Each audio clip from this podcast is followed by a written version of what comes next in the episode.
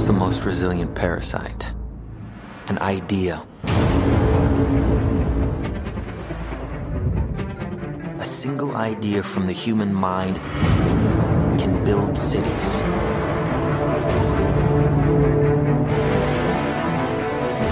An idea can transform the world and rewrite all the rules.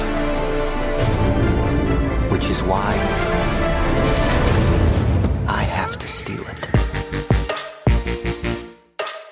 Ihr hört Katz, den kritischen Filmpodcast Folge 19 Classics mit Daniel Schröckert, Hallo, schönen guten Tag. Yannick Neulting Hallo. und nein, nicht nur der April unter Corona hat sich angefühlt wie zehn Jahre im Limbus, denn wir haben gerade auch zehn weitere Jahre in einem Limbus unter Donald Trumps Präsidentschaft, dem Aufstieg von Facebook, YouTube, WhatsApp, Instagram und seltsamen Hirngespinsten wie Interstellar und Dunkirk verbracht, denn eigentlich schreiben wir das Jahr 2010 und Christopher Nolan knüpft gerade sehr erfolgreich an seinen phänomenalen Batman-Film The Dark Knight mit Inception an, der uns ja wahrscheinlich Großes für seinen dritten Batman-Film hoffen lässt. Ich bin Christian Eichler. This is the kick, Ariadne. You have to let go. Daniel, was ist der unverwüstlichste Parasit? Ein Virus? Nein, offensichtlich ein Gedanke. Oder? Habe ich das jetzt falsch gesagt? Das stimmt, ein kleiner Gedanke, eine Idee. Jetzt fand ich ganz witzig, als ich Idee, den Film ja. gesehen habe, dass er am Anfang sagt, was ist der unverwüstliche Parasit? Ist es ein Virus? Und ich dachte so, ja, ja vielleicht doch. vielleicht ist es doch ein, vielleicht ist es doch ein ähm, Virus. Janik, kannst du dich noch erinnern, wie du in diesen Podcast gekommen bist? In diesem Podcast, es kommt mir vor, als wäre es zehn Jahre her, keine Ahnung. Also es ist ja, ich weiß gar nicht, wann waren wir bei der Berlinale im Februar? Also es kommt mir vor, wie ein, als wären fünf Jahre in der Zwischenzeit vergangen. Ich habe keine Ahnung, wie ich hier gelandet bin. Ja, das ist echt krass. Es war wirklich, das habe ich schon oft gesagt, aber es war das letzte, was es noch gab. Also das letzte, die letzte Ja. Großveranstaltung. Und dann war ich noch mit Lynn Hirse von der Taz in Mulan in der Presseverführung und da war gerade noch so, okay, hm, ist schon komisch.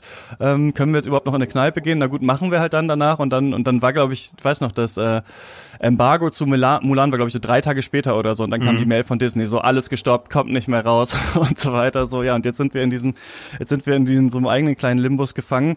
Ähm, Denkt ihr denn, jetzt bald machen die Kinos wieder auf? Also Janik, wir haben vor einem Vorgespräch darüber geredet, die sollen ja jetzt in ein paar Wochen, dürfen Kinos ja in manchen Bundesländern wieder aufmachen. Ähm, und du hast äh, sehr richtig dich gefragt, was zeigen die denn da eigentlich? Die Känguru-Chroniken oder was, was läuft dann da?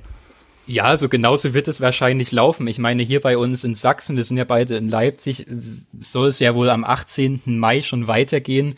Und dann wird wahrscheinlich erstmal das reguläre Programm fortgesetzt, was halt einfach auch schon vor dem Corona-Shutdown lief. Also sowas wie Nazis und Goldmund und die Känguru-Chroniken. Anders kann ich mir das nicht vorstellen. Aber ich dachte, wir reden heute mal über Inception. Und zwar ist es so ein bisschen aus der ähm, Idee gekommen, dass wir ja neulich über Matrix geredet haben und da habe ich so ein bisschen ketzerisch gesagt, Inception ist ja dann eigentlich nur nochmal Matrix, nochmal neu gemacht halt zehn Jahre später und dann dachte ich, ey Mann, du hast Inception nur einmal gesehen. Ich habe den 2010 im Kino gesehen und dann jetzt gerade eben vom Podcast nochmal äh, geguckt und ähm, wollte ein bisschen wissen, wie wirkt der so auf mich jetzt, weil ich das Gefühl habe, dass vielleicht sogar für so eine noch ein bisschen jüngere Generation als ich es bin, also vielleicht so für Leute Anfang 20 so, dass so ein ganz großer Mega-Blockbuster der Jugend ist, der vielleicht auch bei vielen irgendwie Filminteresse oder so geweckt hat und für viele halt ganz wichtig ist, natürlich auch für Christopher Nolan ein ganz wichtiger Film in seiner ähm, Filmografie, der aber auch viel kritisiert wurde, ne? Also aus Inception sind ja viele Memes rausgekommen, zum Beispiel, dass halt immer dauernd halt irgendwelche Männer den ganzen Tag, Tag den Plot erzählen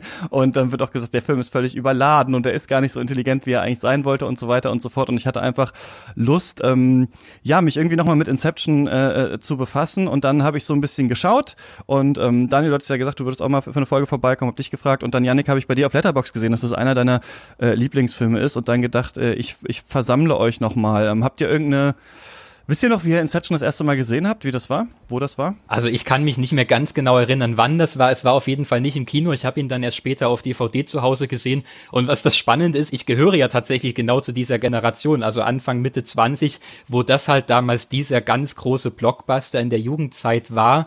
Und ich weiß also auch noch, dass mich das damals weggefegt hat. Und ich habe ihn tatsächlich bei Letterbox als Lieblingsfilm drin, weil ich es stellvertretend für Christopher Nolan gewählt hatte, der halt einfach zu den Regisseuren und Filmschaffenden gehört, die so meinen Blick auf das Medium nochmal völlig umgekrempelt haben. Und ich hatte jetzt eben auch seit mehreren Jahren nicht mehr gesehen und hatte jetzt große Angst tatsächlich, mir das jetzt im, in der Vorbereitung auf den Podcast nochmal anzuschauen, weil in den Zwischen, in den Zwischenjahren habe ich eigentlich immer nur noch mitbekommen, wie Leute auf dem Film rumhacken und ihm vorwerfen, wie sinnentleert das sein soll und dass er so äh, versucht zu verstecken unter seiner Fassade Formate, wie banal das alles ist. Und ich kann schon mal sagen, also bei mir hat er gestern die Feuertaufe bestanden. Ich finde ihn genauso clever, wie er vorgibt zu sein. Das war ja 2010. Also war ich da schon tatsächlich aktiv am ganzen ja, Pressevorführungsding beteiligt. also nein, ich habe schon aktiv Pressevorführungen besucht zu dem Zeitpunkt. Und ich meine auch, ich habe den in der Pressevorführung gesehen. Denn, ja klar, The Dark Knight war vorher. Den habe ich auch in der Presseverführung gesehen. Den habe ich im Cinemax im Kino 1 in Hamburg habe ich den gesehen. Und natürlich war ich gespannt. Ich finde, Dark Knight ist äh, für mich einer der besten Comicfilme. So, ich, ich mag den Film wirklich äh, von ganzem Herzen, eben weil er halt so ist, wie er ist. Und auch nicht unbedingt perfekt.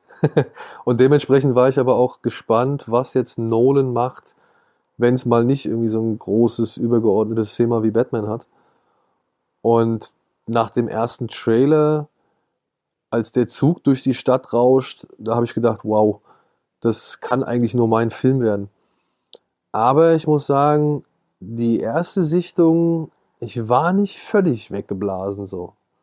Also irgendwas hat mich bei dem Film immer so ein bisschen gestört und ich habe den auch relativ schnell nochmal gesehen und war dann halt so inhaltlich dann doch ein bisschen ernüchtert. Und dieser Eindruck hat sich auch sehr lange gehalten. Inzwischen sehe ich das aber halt eine ganze Ecke entspannter. Und inzwischen genieße ich halt einfach die Arbeit, die in diesen Film reingeflossen ist, der Aufwand, den Nolan da halt einfach gemacht hat, um das zu machen, was er macht. Ich genieße die Eigenarten von Nolans Inszenierung oder Erzählung und vor allem genieße ich die ganzen Darsteller. Und es gibt in dem Film, obwohl ich den beim ersten Mal nicht so wirklich umwerfend fand, gibt es immer noch trotzdem genug Wow-Momente in diesem Film drin die ich auch schon beim ersten Mal registriert habe und die ich bis, sage ich mal, an mein Lebensende respektieren und auch verteidigen würde. So. Aber ich habe trotzdem, trotz allem immer ein kleines gespaltenes Verhältnis zu, zu Inception, weil ich glaube, der ist halt dann doch an manchen Stellen eben nicht so, ja, clever oder mehrdeutig oder vielschichtig, wie er gern wäre. Aber das finde ich dann auch letztendlich okay, weil ich ja jemand auch bin, der sich genau an solchen Action-Momenten und großartigen Bildern und durchchoreografierten Szenen und eben an diesen, wie haben die das gemacht, Momenten erfreut. Und da kann ich das auch verschmerzen, dass der Film vielleicht mal hier und da dann doch nicht so clever ist. Und dieses Nolan-Gebäsche, ja gut, ey, wenn viele Leute von etwas überzeugt sind und beeindruckt sind, dann wird es eben genauso viele oder eine gute Menge an Menschen geben, die versuchen dagegen anzureden und die sind dann halt auch gerne mal etwas lauter.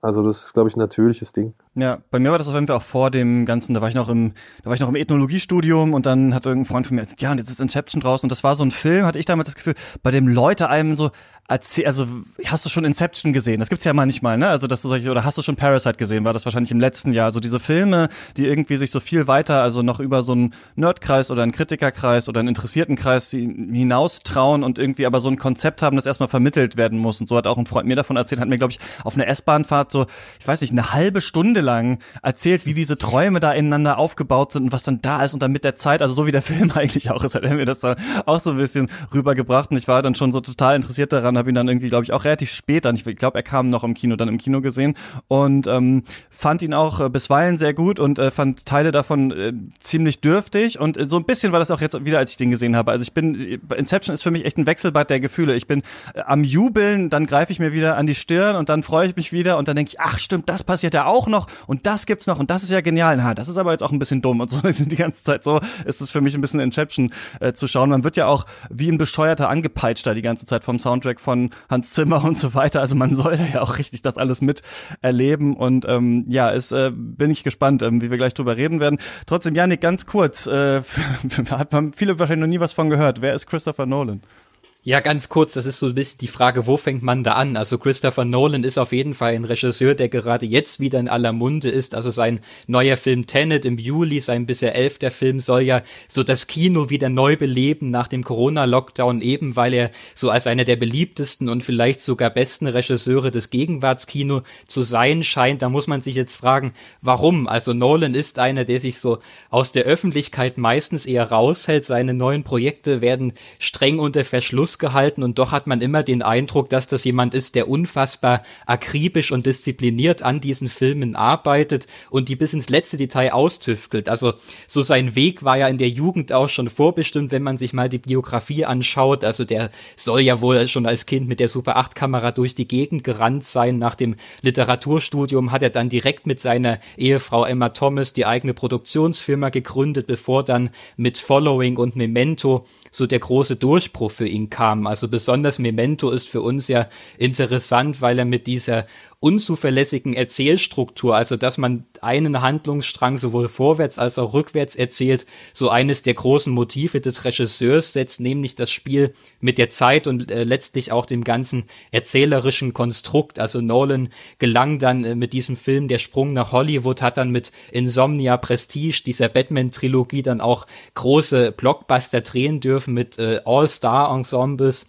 Ja, und 2010 folgte dann Inception, über den wir ja sprechen wollen. Dafür gab es dann auch die erste Oscar-Nominierung als bester Film. Und apropos Oscars, die Fans regen sich ja immer wieder auf, dass Nolan noch keinen Oscar gewonnen hat. Als bester Regisseur war er bislang trotz dieses Hypes erst einmal nominiert, nämlich für Dunkirk. Und Nolan ist ja zusammengefasst in Hollywood so, ein, so eine Art Faszinosum, weil er zu den wenigen Filmschaffenden gehört, die also als Autoren arbeiten und dennoch so ein enormes Massenpublikum erreichen.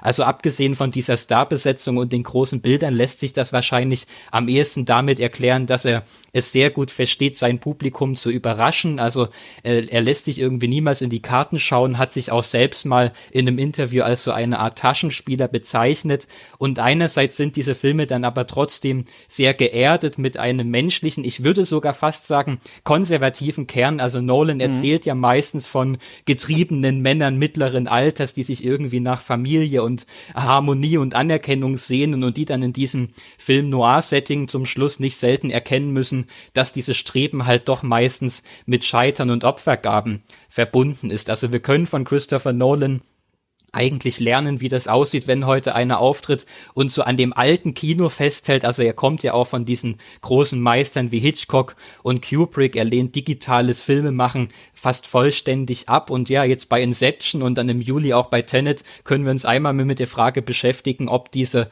High-Concept-Filme von ihm wirklich so clever sind, wie sie erzählt werden, oder ob halt hinter dieser ganzen Verschachtelung nicht vielleicht doch recht banale Motive stecken. Ja, das merkt man immer so ein bisschen an diesen Charakteren. Auch Frauen, oft spielen Frauen so ein bisschen so Nebenrollen und sowas. Und das haben wir bei The Dark Knight ja zum Beispiel so, dass es diese Rettungsgeschichte da gibt und so weiter. Und meistens, genau, müssen die, müssen die Männer durch manchmal auch äh, konventionelle Plots durch, die aber immer dann irgendwie anders erzählt werden von ihm oder mhm. bei, bei denen es noch so eine andere Ebene gibt. Und ich glaube, dass Nolan halt auch für so eine, ja auch Nerdfilmkultur, also für dieses Twistige, dieses Bitte nicht spoilern, ich will nicht wissen, was passiert, ich will das selber erleben, man muss das im Kino gesehen gesehen haben und sowas, ja auch so ein bisschen steht. Und eine Sache, die du nicht angesprochen hast, man hat ja das Gefühl, das große Thema bei Nolan ist die Zeit. Ne? Also irgendwie, es ist ja auch so, dass die Zeit einfach tragisch ist. Also es ist ja wirklich vielleicht eine der tragischsten Sachen, die es überhaupt gibt, eben, dass wir altern müssen und dass auf einmal viel Zeit vergangen ist und man jemanden nicht wiedersehen konnte oder nach langer Zeit wieder trifft. Und dieses Zeitgefühl,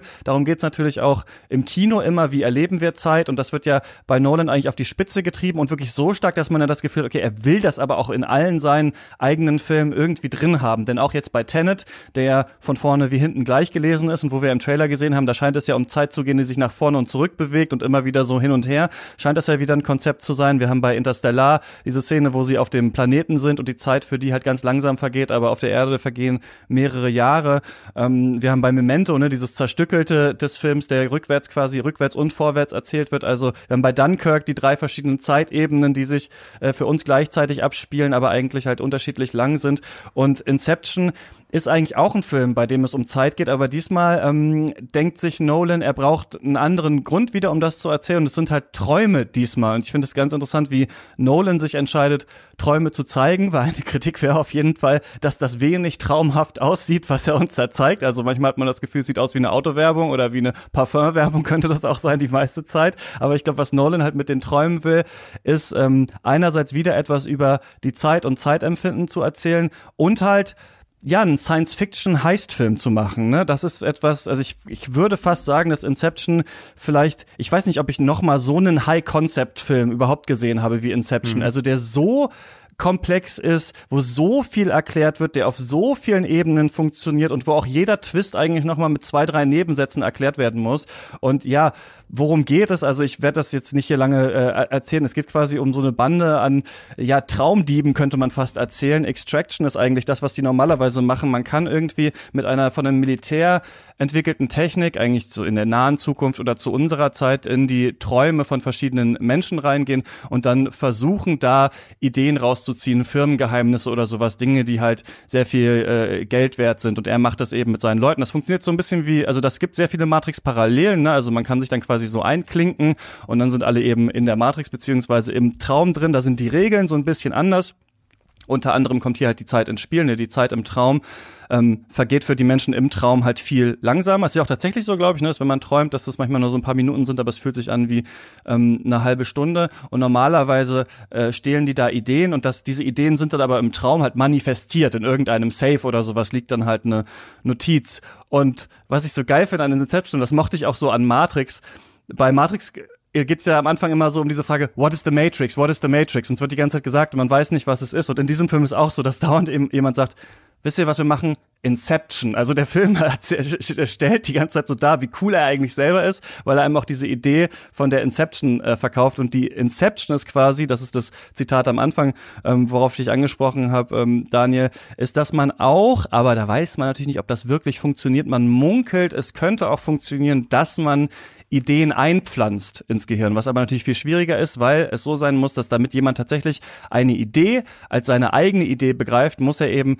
das Gefühl haben, sie käme eben von ihm selbst und sie wäre ihm nicht von jemand in einem Traum erzählt worden. Und ähm, sie kriegen den Auftrag, also er und so eine äh, Bande an quasi diesen, ja, diesen Traumreisenden, das zu machen bei einem Industriellen, dessen Vater gerade gestorben ist, das ist irgendwie ein Energiekonzern.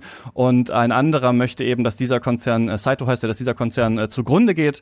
Und deswegen sollen die diesem Träumenden die Idee einpflanzen, dass er das Imperium seines Vaters aufgibt. Und ähm, ja, dass, damit eben dieser andere Konzern dann stärker ist. Und so ein bisschen wird im Nebensatz angesprochen, wenn der Ursprungskonzern zu groß wird, dann beherrschen die die Welt und so weiter. Aber das ist für die Handlung eigentlich nicht so wichtig. Viel wichtiger ist, dass Cobb, der die anfühlt, gespielt von Leonardo DiCaprio, nicht zurück darf in die USA zu seinen Kindern ähm, weil also das es ist in der Vergangenheit, wir wissen das am Anfang des Films noch nicht, etwas geschehen, er hat etwas getan, was ihn von der Einreise hindert. Und Saito verspricht ihm, wenn du es schaffst mit deinem Team diese Idee da einzupflanzen, dann darfst du wieder zurück in die USA und ähm, ja, dann darfst du zurück zu deiner Familie. Und wir sehen hier eigentlich wie in einem typischen Heistfilm vor allem sehr sehr lange, wie der Job geplant wird. Also wir sehen, wie ein Team akquiriert wird, zum Beispiel ähm, Ellen Page, die die Architektin zum Beispiel ist, erstmal verstehen muss, wie kann man überhaupt Träume bauen und so weiter und wie sie dann überlegen, wie sie diesen Traum, wie sie diese Idee bei dieser Person einpflanzen. Und das geht nur, indem sie in einem Traum noch einen weiteren Traum aufmachen, indem sie so drei äh, Traumlevel machen oder sind es am Ende vielleicht sogar vier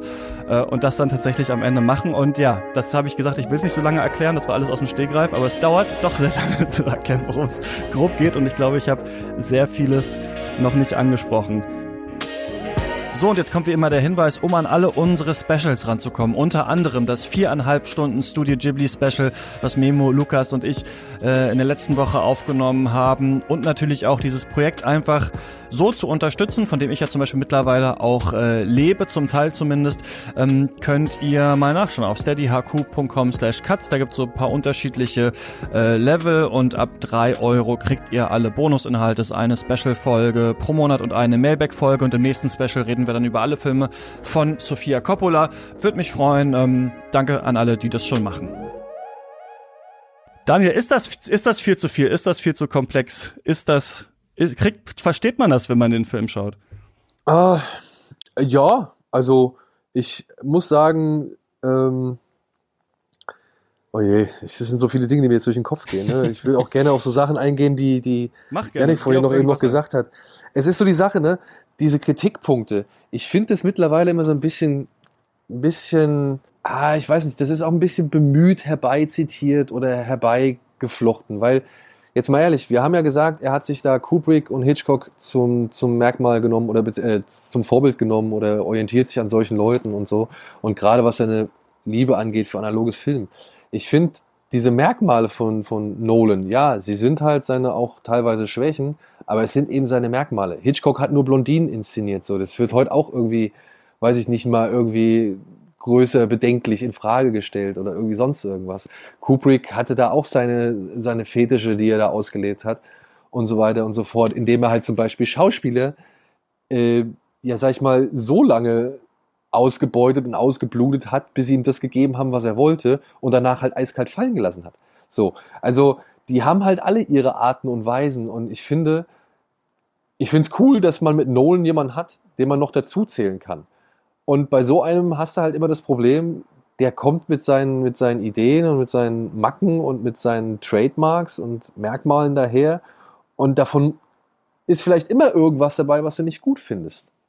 Versteht ihr, was ich meine? Also was ich an Nolan eigentlich so bemerkenswert finde, ist ja auch, obwohl er sich halt an diesen alten Meistern äh, orientiert und so ein altmeisterliches Kino inszeniert, finde ich, habe ich niemals das Gefühl, dass sich das irgendwie verstaubt an, äh, anfühlt, sondern weil er ja mit solchen Filmen wie Inception auch trotzdem es immer wieder schafft, diese bekannten Genre-Versatzstücke nochmal neu zu hinterfragen. Also das ist ja so das ganze postmoderne Erzählen eigentlich, was er da auch in Inception in Frage stellt. Also so dieses Verhältnis von erzählter Zeit und Erzählzeit und wie man das im Film überhaupt umsetzen kann, wie man da auch gewisse Möglichkeiten sprengt. Und wir haben ja bei Inception diese labyrinthische Struktur, also da können wir diese ganzen zeitgenössischen, postmodernen Experimentalromane auch mal in der Literatur anschauen, wenn wir sowas wie House of Leaves von Danielewski haben, dieser ganz große postmoderne Roman, der also auch mit so dieser labyrinthischen Struktur funktioniert, in der man sich einfach äh, drin verlieren kann. Und ich finde das also bemerkenswert, wie Nolan das auf die Leinwand bringt. Das hat er dann in Interstellar zum Beispiel auch nochmal in ähnlicher Weise geschafft. Genau, und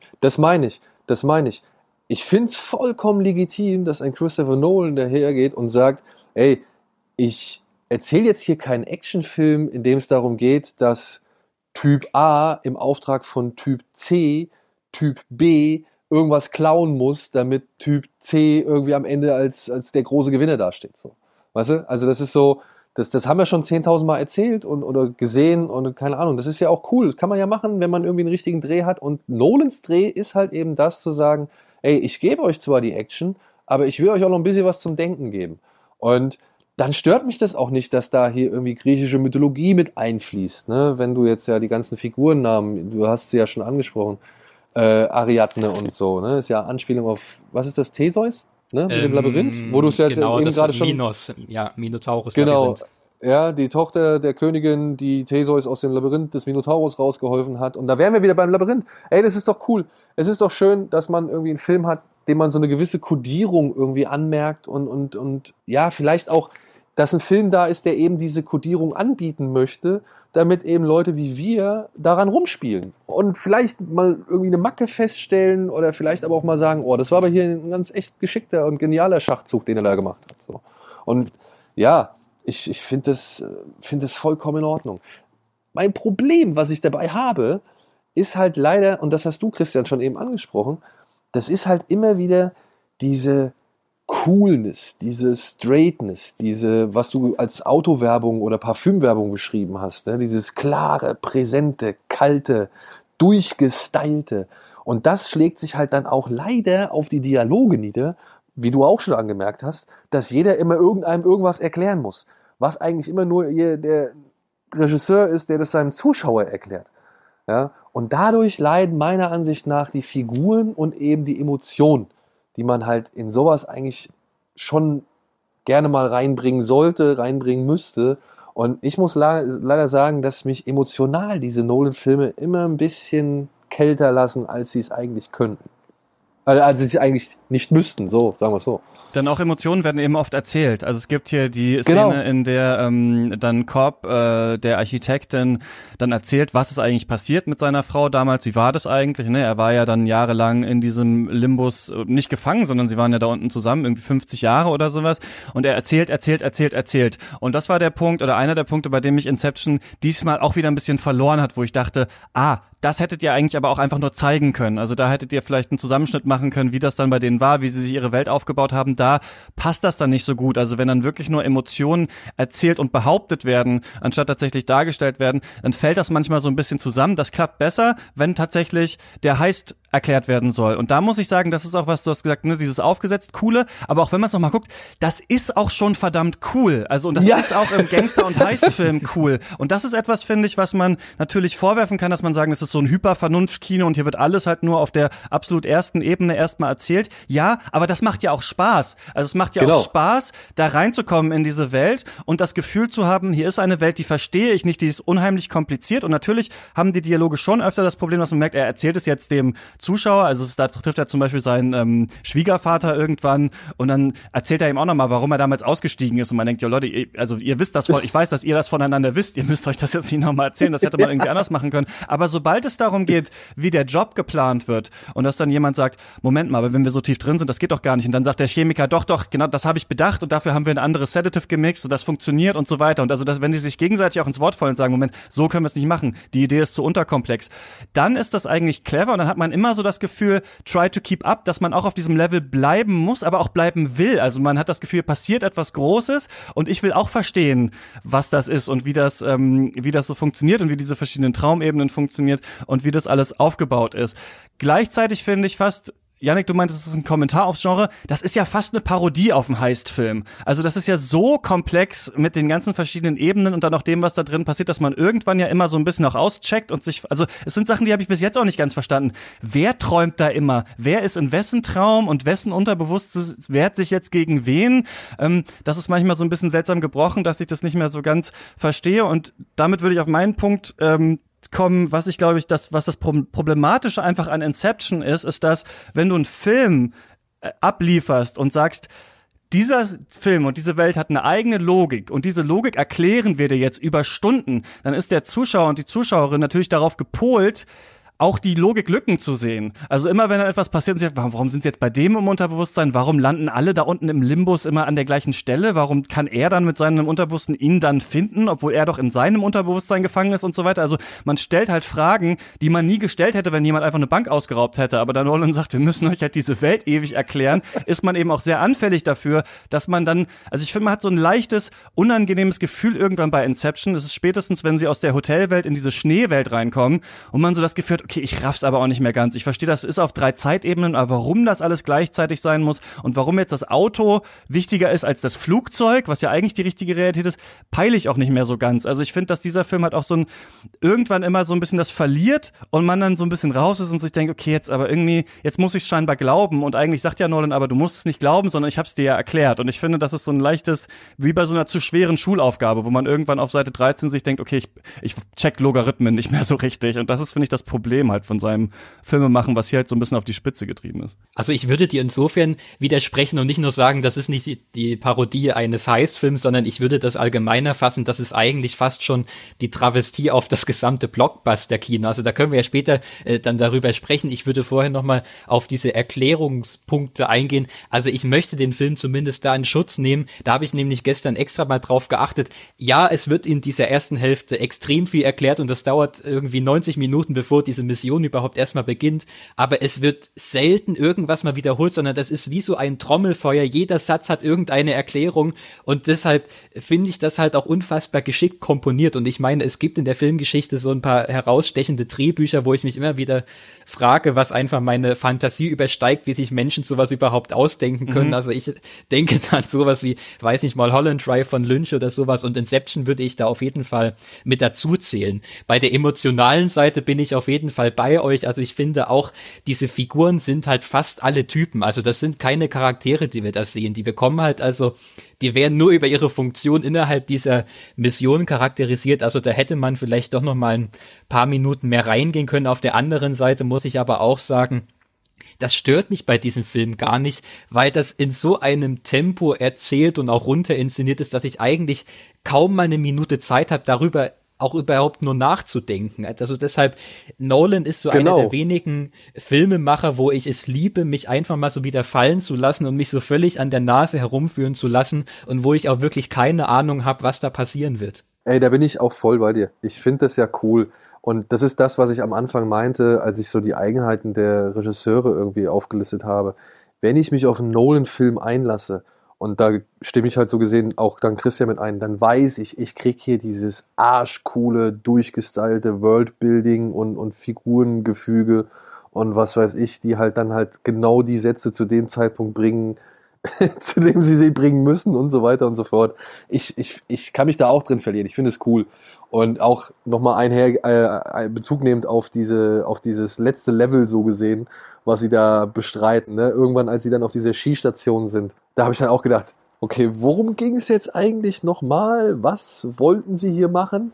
Also so, da, und dann da will ich einmal kurz reingehen, weil das ist ganz interessant. Da kommt dann so ein Punkt, an dem dachte ich wieder, oh, das ist jetzt aber dann doch clever. Also da ist dann dieser Punkt, die müssen da in dieses Gebäude rein und der auf der ersten Ebene ist er mit dem Auto irgendwie, glaube ich, zu früh über diese äh, Brücke gesprungen und sie haben es nicht geschafft, rauszukommen. Deswegen haben sie quasi nur noch sechs Minuten Zeit, jetzt da reinzukommen. Und dann fragt er die Architektin, gibt's einen Shortcut? Und dann sagt sie zu ihr, also bei dem Punkt merkt man, wie tief man schon in Nolans weirder Denkwelt drin ist. Und dann fragt er sie, gibt es einen Shortcut? Und sie sagt, ja, es gibt einen Shortcut, aber du hast mir doch gesagt, ich darf dir nicht erzählen, wie, wie das Layout ist, weil dann kommt deine tote Frau und weiß ja auch, wie das aufgehört. Und dann ist scheißegal, wir haben keine Zeit. Und das sind irgendwie so, also ich finde so the stakes also impossibly high. Also man, da war ich dann wieder drin, dachte, stimmt, stimmt, das haben sie mir alles erzählt. Ja, genau. Aber an anderen Stellen denkt man sich, hä, was, wer, wo, was? das ist so, das, diese beiden Sachen, aber genau, ja. Ja, aber, und sagen. dann kommt's, und dann kommt's. Und da bin ich jetzt mal gespannt, Janik, ne? Also wirklich, ich will den Film auch, ich bin, ich, ich lasse mich dann aber auch von den Bildern und von dieser James Bond-Action da am Ende, ne, ich lasse mich davon mitreißen. Ich sage dann halt, okay,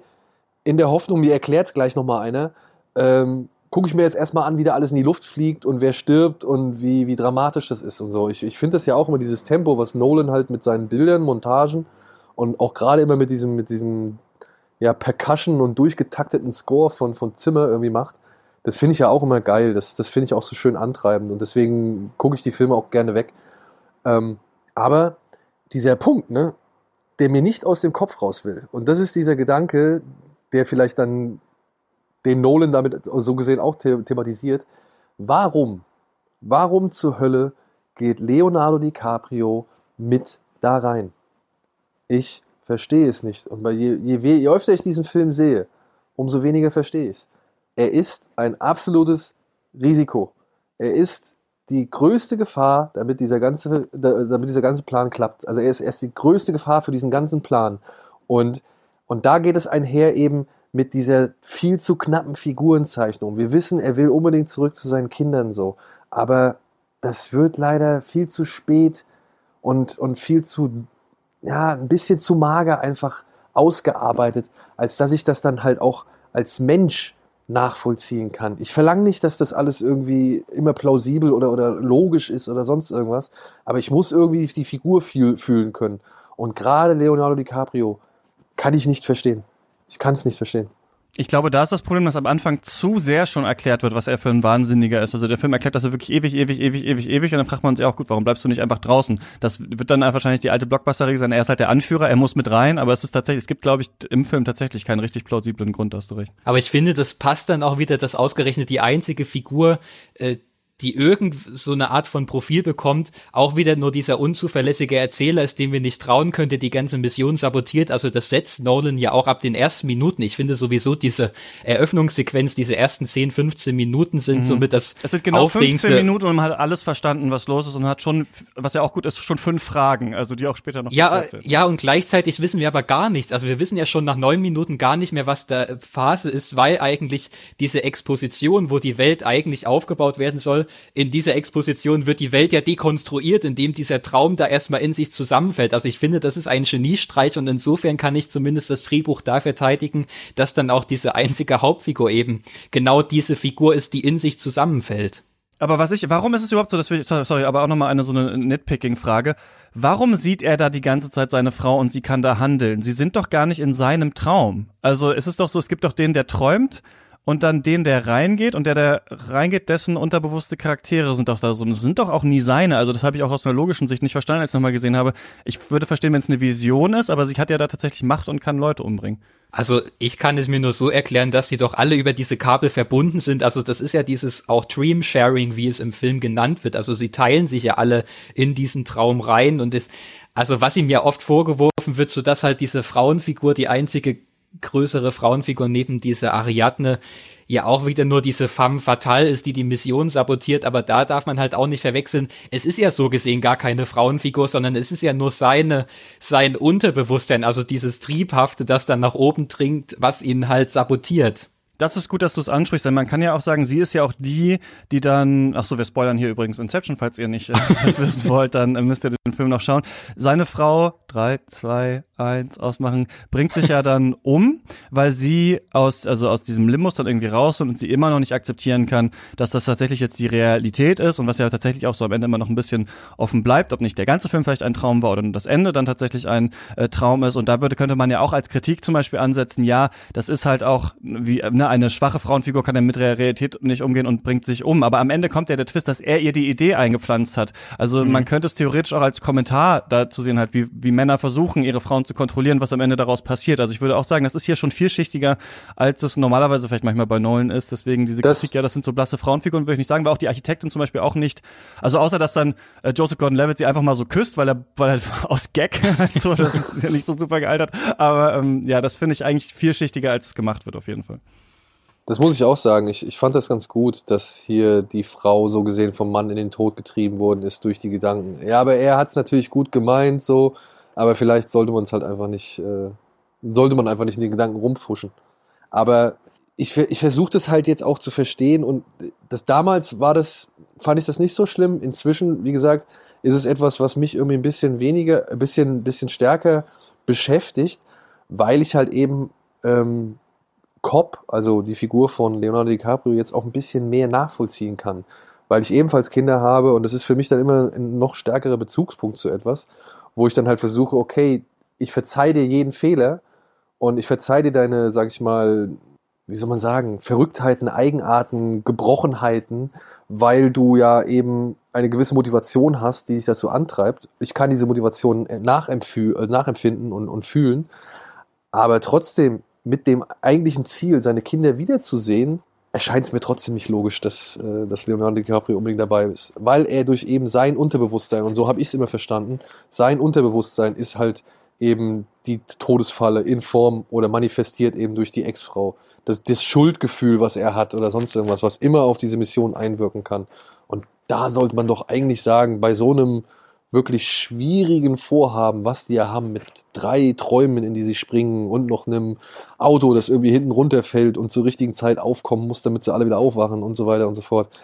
Das ist ein zu großer Faktor X, den man problemlos rauslassen könnte. Ich habe ja eher Probleme, so diese ganze Hierarchie dieser Gruppe zu verstehen. Also Leonardo DiCaprio ist ja offenbar so der Anführer und der hat ja vielleicht auch so diese ganze Technik da erst reingetragen, weil wir ja so ganz vage erfahren, dass halt äh, Michael Caine, also ich weiß nicht, ob das Leonardo DiCaprios Vater sein soll oder der Vater seiner Frau, also er hat ihm ja diese Technik beigebracht. Ich weiß auch gar nicht, wie diese Welt funktioniert, ob es da jetzt noch mehr Leute gibt, die überhaupt wissen, wie diese Spionage funktionieren kann. Vielleicht trauen sich die Leute auch nicht, äh, Leonardo DiCaprio einfach zu entlassen. Also es ist sowieso eine Sache, ne, das finde ich. Und deswegen finde ich, ist der, ne, wir meinten erst Kommentar auf Heistfilm, dann Kommentar auf, aufs Blockbuster-Kino und man kann noch einen Schritt weitergehen. Es ist natürlich auch ein Kommentar aufs Kino an sich. Also wir gehen ja. ins Kino rein und glauben wir etwas oder glauben wir etwas nicht. Und in diesem Film glaubt halt jeder sofort, dass man in diese Träume rein kann. Also in anderen Filmen, wo nicht so viel erklärt werden müsste, was dann, wo halt dann später kein Heist passiert, sondern vielleicht einfach nur gezeigt werden soll, was dadurch möglich ist, so, würde man da vielleicht noch ein paar Schritte weitermachen, aber dass das irgendwie möglich ist, diese Dream Extraction und sowas, das wird uns einfach hier so verkauft. Uns wird auch einfach verkauft, dass Tom Hardys Charakter sich einfach in andere Menschen verwandeln kann. Wie er das macht im Traum, keine Ahnung. Er ist dann einfach eine attraktive Frau und fertig. Er setzt sich vor einen Spiegel und da gibt es so einen schönen Schnitt, wo er ins Spiegelbild guckt und er ist dann schon die andere Person und dann ist es auch einfach passiert. So, da, da hat jetzt Nolle nicht das Gefühl, er muss es technisch erklären, weil das, was in der Fantasiewelt ist, ist so kompliziert, dass er lieber dann weiter das erklärt. Und äh, ich finde aber, das will ich noch sagen, dass der Film wirklich wirklich in Teilen meisterhaft aus, aufgebaut ist, einfach für einen Heistfilm. Also man sieht tatsächlich hier,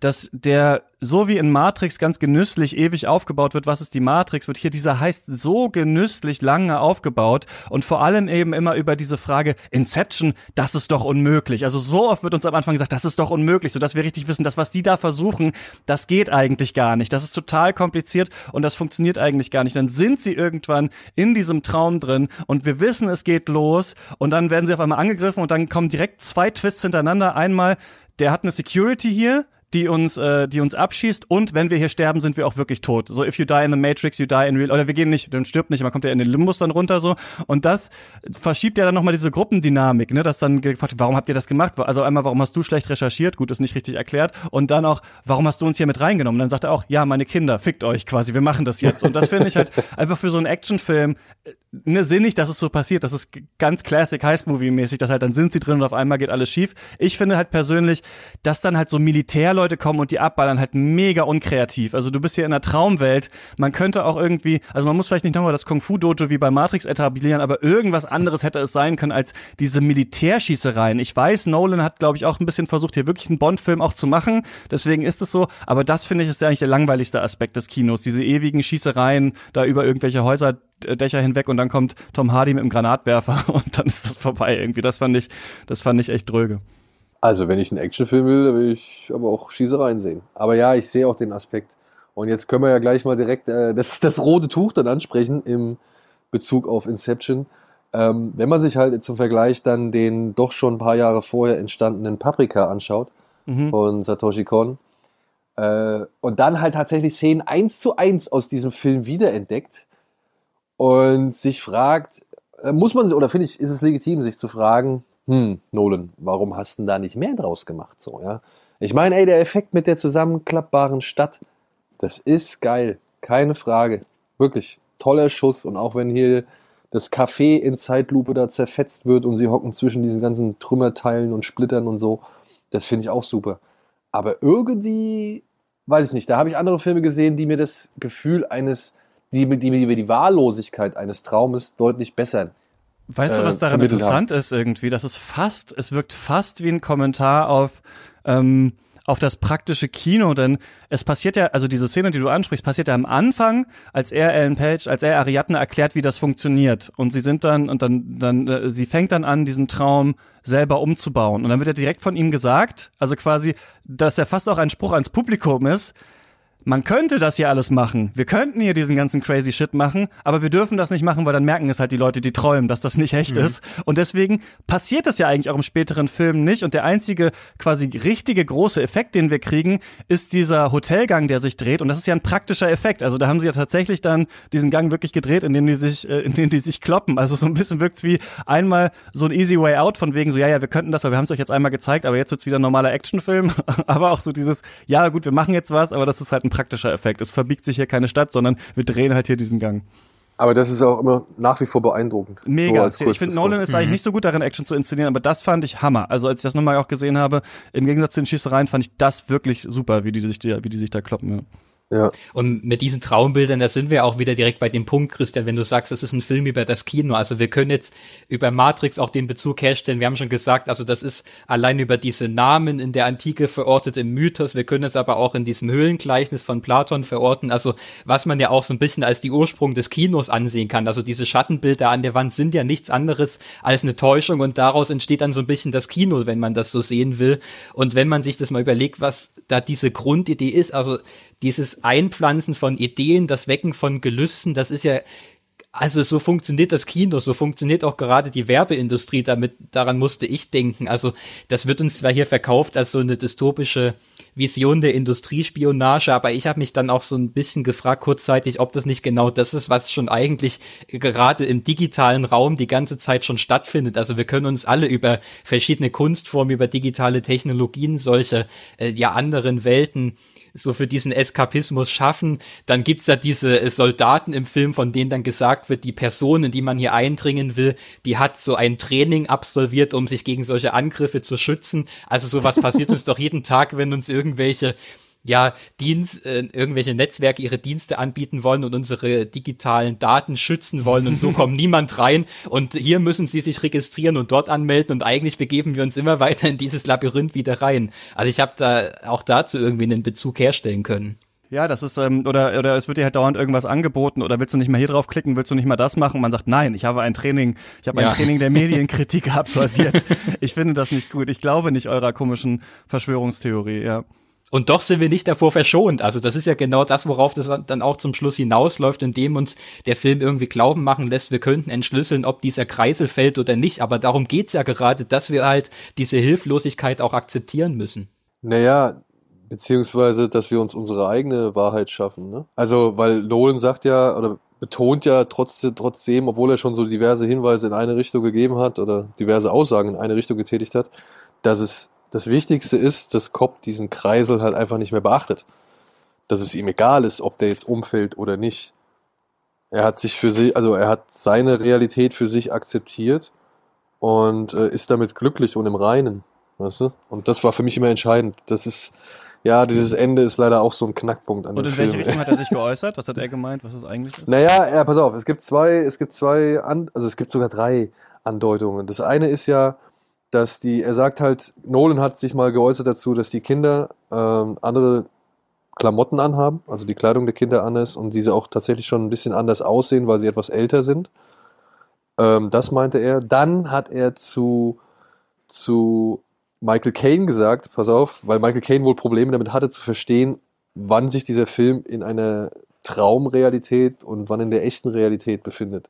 Oder wann es eine Traumwelt ist und wann es die Realität ist. Und Nolan hat ihm halt wohl gesagt, jedes Mal, wenn du in einer Szene drin bist, ist es die Realität. hm. Ja. Und dann gibt es ja noch die Geschichte, der Kreisel ist ja eigentlich Wumpe. Weil wenn ich, habe ich das noch nicht noch richtig in Erinnerung, dass der Kreisel in dem Safe ist, den er öffnet? Ja. Ja. Äh, und somit ist es ja eigentlich egal, weil dieser Kreisel ist ja nicht sein Totem, weil ich glaube, da gibt es doch diese, gibt es da noch diese Internettheorie, dass sein Totem ja der Ehering ist. Und ah, der Kreisel hat damit gar nichts zu tun, großartig. Und ah. man kann, glaube ich, anhand gewisser Bilder immer feststellen, ob er einen Ehering entweder an der einen oder der anderen Hand hat oder überhaupt anhat. So, ja, und aber ich fand das schon damals, ich weiß nicht, wie es euch geht, ich fand das schon damals so ein bisschen, ja, ich will nicht, also bemüht klingt vielleicht zu negativ, aber ich hoffe, ihr versteht, wie ich, wie ich das meine. Das sollte nochmal so die Denksportaufgabe für den Heimweg werden, weißt ja. du? Ich glaube so, auch, so, ja.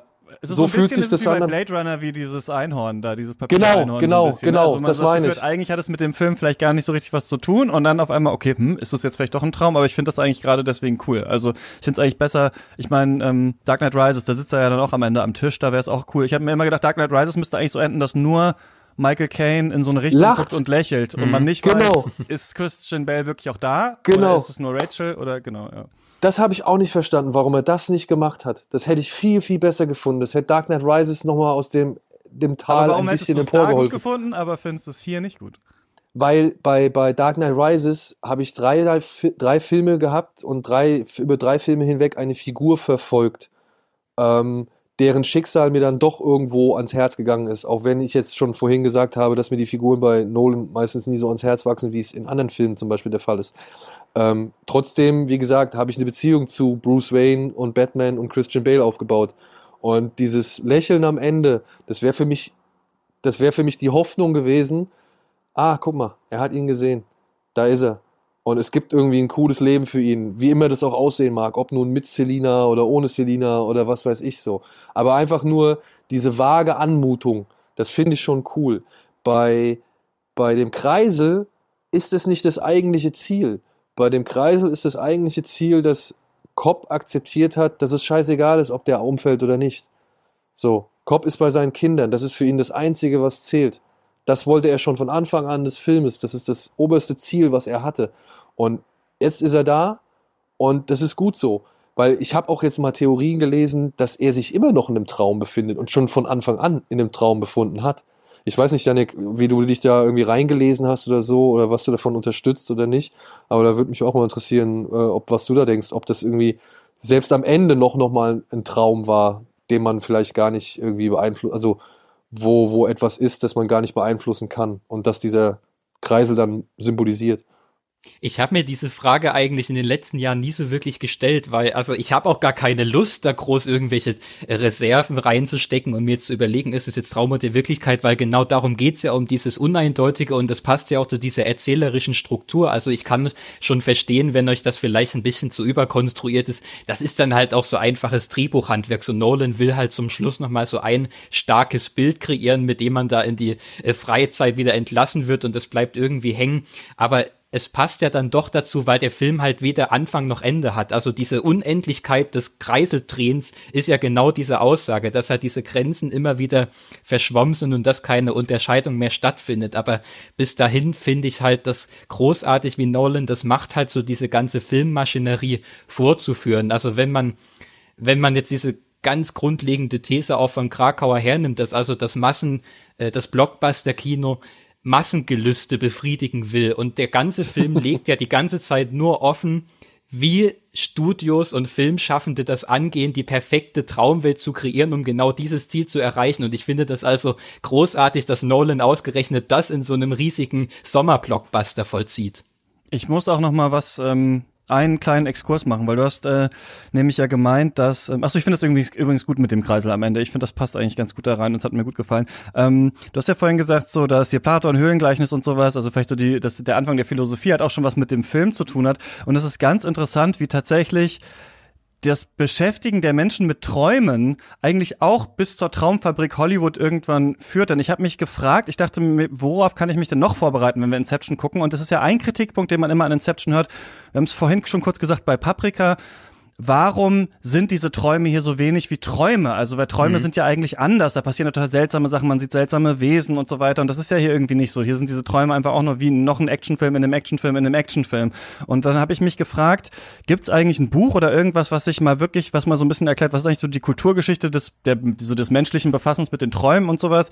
Ich habe eins, das hat, das sieht super esoterisch aus. Verena Kast Träume, die geheimnisvolle Sprache des Unter Unbewussten. Ich habe es hier mir mal ein bisschen reingezogen. Es ist leider äh, dann doch sehr schlecht, also weil sie, oder nicht das, was ich genau wollte, weil sie sehr zu C.G. Jung geht, aber was mir dann nochmal aufgefallen ist, ist das folgende, und zwar ist es ja so, dass ähm, äh, also Träume, ne, sind ja, also das ist ja wirklich auch eine abgefahrene Geschichte, weil wir alle träumen nachts und niemand weiß so richtig, was es ist und jeder hat so ein bisschen seine Interpretation, sagt, oh, da habe ich aber einen Scheiß geträumt und manchmal in so traumatischen Situationen werden dann Träume wichtiger und so weiter. Also jeder kennt es tatsächlich, aber es ist wie so was Übersinnliches, wie ja auch was Filmisches, ne? Also der Kopf kreiert wie jede Nacht wie so einen eigenen Film. Man selbst ist die Hauptfigur und man bewegt sich da irgendwie drin und das wurde halt, schreibt sie auch in dem Buch, ne, also auch bei den alten Griechen und in der Bibel und sowas und Träume halt immer haben sowas prophetisches und so weiter und dann dauert's ja irgendwann bis die Psychoanalyse kommt, vor allem halt Freud und halt ähm, ähm, C.G. Jung, die halt anfangen, sich mit Träumen tatsächlich zu beschäftigen und tatsächlich sich zu überlegen, was ist das eigentlich? Das ist das Verdrängte, das ist das Unbewusste und diese Gegenüberstellung, also dass Träume das Unbewusste von uns sind, ne, dass man vielleicht sogar sagen könnte, vielleicht träumen wir die ganze Zeit und das Unterbewusste träumt die ganze Zeit, aber nachts kriegen wir es halt mit, weil wir da halt komplett ausgeschaltet sind und nur da äh, reinschauen. Das hat dann ja bei denen so dazu geführt, dass man das auf einmal da sehen konnte. Also in Träumen kann man ja das Unbewusste irgendwie miterleben und dann gab es ja ganz viel Traumdeutung und so weiter äh, und so fort. Und was aber witzig ist, ist, dass bei ähm, Carl Gustav Jung, dem einen großen halt äh, Psychoanalytiker, gibt es so eine Theorie, dass wir so ein geteiltes Unterbewusstes haben. Also, dass wir nicht nur das Persönliche haben, wo so verdrängte Sachen drin sind. Also, ich wurde als Kind immer kritisiert und dann entwickle ich so einen Komplex und der Komplex kommt dann im Traum wieder hoch oder wenn mich jemand in echt kritisiert, werde ich auf einmal total emotional. Das ist so das, was wir halt auch bei Freud kennen und so weiter, was wir auch heute noch sagen würden, es gibt's noch. Aber bei Jung, dem anderen großen halt ähm, Psychoanalytiker, gibt's noch so ein äh, geteiltes Unterbewusstes, was wir alle haben, was ja ein bisschen so ist wie in Inception, wo die alle zusammen in dem gleichen äh, Traum drin sind. Und da sind die Archetypen, sagt er. Da ist dann irgendwie die liebende Mutter oder der Kreis als das Symbol der Einheit oder solche Geschichten. Das ist halt mega umstritten umstritten. Also, oder man würde auch sagen, das wurde nicht rausgefunden, dass es das gibt. Aber, und jetzt komme ich zum Kino, Joseph Campbell, der dieses Buch geschrieben hat, der Heroes in tausend Gestalten, knüpft mhm. daran an. Und das hat ja George Lucas gelesen. Und da kam ja Star Wars raus. Und jetzt gibt's auf YouTube Videos, die sagen, Star Wars ist so und so gemacht, so muss jeder Actionfilm gemacht werden. Das heißt, diese typische auch Actionformel, die wir, oder nicht Action, Fantasy-Filmformel, also der Held muss irgendwo hin, er muss das erlangen, er muss zurückkommen. Das geht so ein bisschen ironischerweise eigentlich auf die Psychoanalyse und so äh, zurück tatsächlich. Und das wollte ich ansprechen. In Inception geht es ganz viel auch um Psychoanalyse, also oder und auch um Psychotherapie. Also es geht ja ganz viel ums Unterbewusste, ums Verdrängtes und wir haben diese drei Beziehungen. Die Beziehung von Cobb zu seiner Frau, wo es ungeklärte Sachen gibt. Wir haben die Beziehung von dem Typ zu seinem Vater, ne, der ihn nie geliebt hat und so weiter. Und wir haben noch so ein bisschen diese Beziehung zwischen Cobb und ähm, wie heißt der, äh, die dann, die dann sich am Ende im Traum da äh, treffen und dann quasi befreundet sind so. Und dadurch ist der Film halt nicht, also der ist nicht so wie Träume halt, dass halt jeder Scheiß passieren kann, aber der Film geht, spielt auch schon viel ums Unterbewusste und er fühlt sich an wie ein Traum. Ich weiß nicht, ob ihr das Gefühl auch hattet, aber ich finde ganz oft ja. sind so, fangen so Szenen an wie andere und dieses, was sie am Anfang beschreiben, man weiß nicht, wie man reingekommen ist. Das macht Nolan auch im Film, dass man nie weiß, was passiert jetzt und so weiter und so fort. Sorry für diese lange Eloge, aber ich wollte das nur mal sagen, dass ich das interessant finde. Also, dass da tatsächlich der in Teilen schlauer ist, als man denkt. Irgendwann sagt Cobb im Nebensatz so, also da finden sie raus, das ist mein letzter Satz, den ich dazu sagen will, da finden sie raus, dass die Daddy-Issues von der Person, in dessen Traum sind, ganz schlimm sind. Und dann sagt Cobb so, ach, das ist super. Je schlimmer die sind, desto besser ist dann die, ähm, die Erlösung am Ende und desto besser fruchtet dann so diese Idee. Und das ist halt auch sowas, was vielleicht auch Freud gesagt hätte. Ja, oh, das haben wir jetzt gefunden, das ist ganz schlimm und jetzt können wir eine ganz große Katharsis irgendwie machen. ähm, es das gibt heißt, ja auch. Das, also ähm, Nolan muss sich damit beschäftigt haben. Mit Psychoanalyse, mit Psychotherapie und sowas. ist es auf jeden Fall hier drin. Ja. Mit Sicherheit es gibt hat er ja das auch, gemacht. Es gibt ja auch diese ganz spannende Szene, wenn sie also dieses Schlafmittel besorgen und dann werden sie da in dieses Hinterzimmer reingeführt, wo diese ganzen Leute schlafen und ihre Träume teilen und dann sagt dieser Mann, aber die sind nicht hier, um zu träumen, sondern um mal wieder aufzuwachen. Also natürlich spielt da diese ganze Psychoanalyse eine große Rolle. Er zitiert das ja auch so ein bisschen historisch. Also ich meine, spätestens dann, wenn es denn da in den Limbus runtergeht, das ist ja schon auch sehr stark optisch dann so an diese expressionistische Filmarchitektur angelehnt, also wo man sich auch angefangen hat, dann direkt so in den ersten großen Studioproduktionen des Kinos direkt mit der neuen Psychoanalyse auseinandergesetzt hat und auch versucht hat, über diese Architektur so das Innenleben der Figuren sichtbar machen wollte. Also das wird da auch alles mit zitiert. Also ich bin auch jetzt weiß Gott kein Experte der auf diesem Themengebiet, aber na klar, so die Psychoanalyse ist da nochmal eine ganz eigene Ebene neben der Ebene, die sich mit dem filmischen Erzählen befasst. Und auch das kann ich nur wieder sagen, das bestätigt mich eigentlich in meiner Annahme, dass dieser Film unerschöpflich ist und man kann sich also da stundenlang drin verlieren. Ich habe gestern auch beim Anschauen versucht, mir nebenbei Notizen zu machen und habe das irgendwann aufgegeben, weil ich merke, dass man sich selbst dabei immer weiter verzettelt. Übrigens sagt das auch Jung, äh, man kann einen Traum nur erkennen, wenn man aufgewacht ist. Also das ist ja. eigentlich das, was wir dann wissen. Das war ein Traum, ist das auch. Aber ist er denn am Ende, ist er denn wach? Sagt ihr, er ist jetzt wirklich, ist es ein vollend Happy End?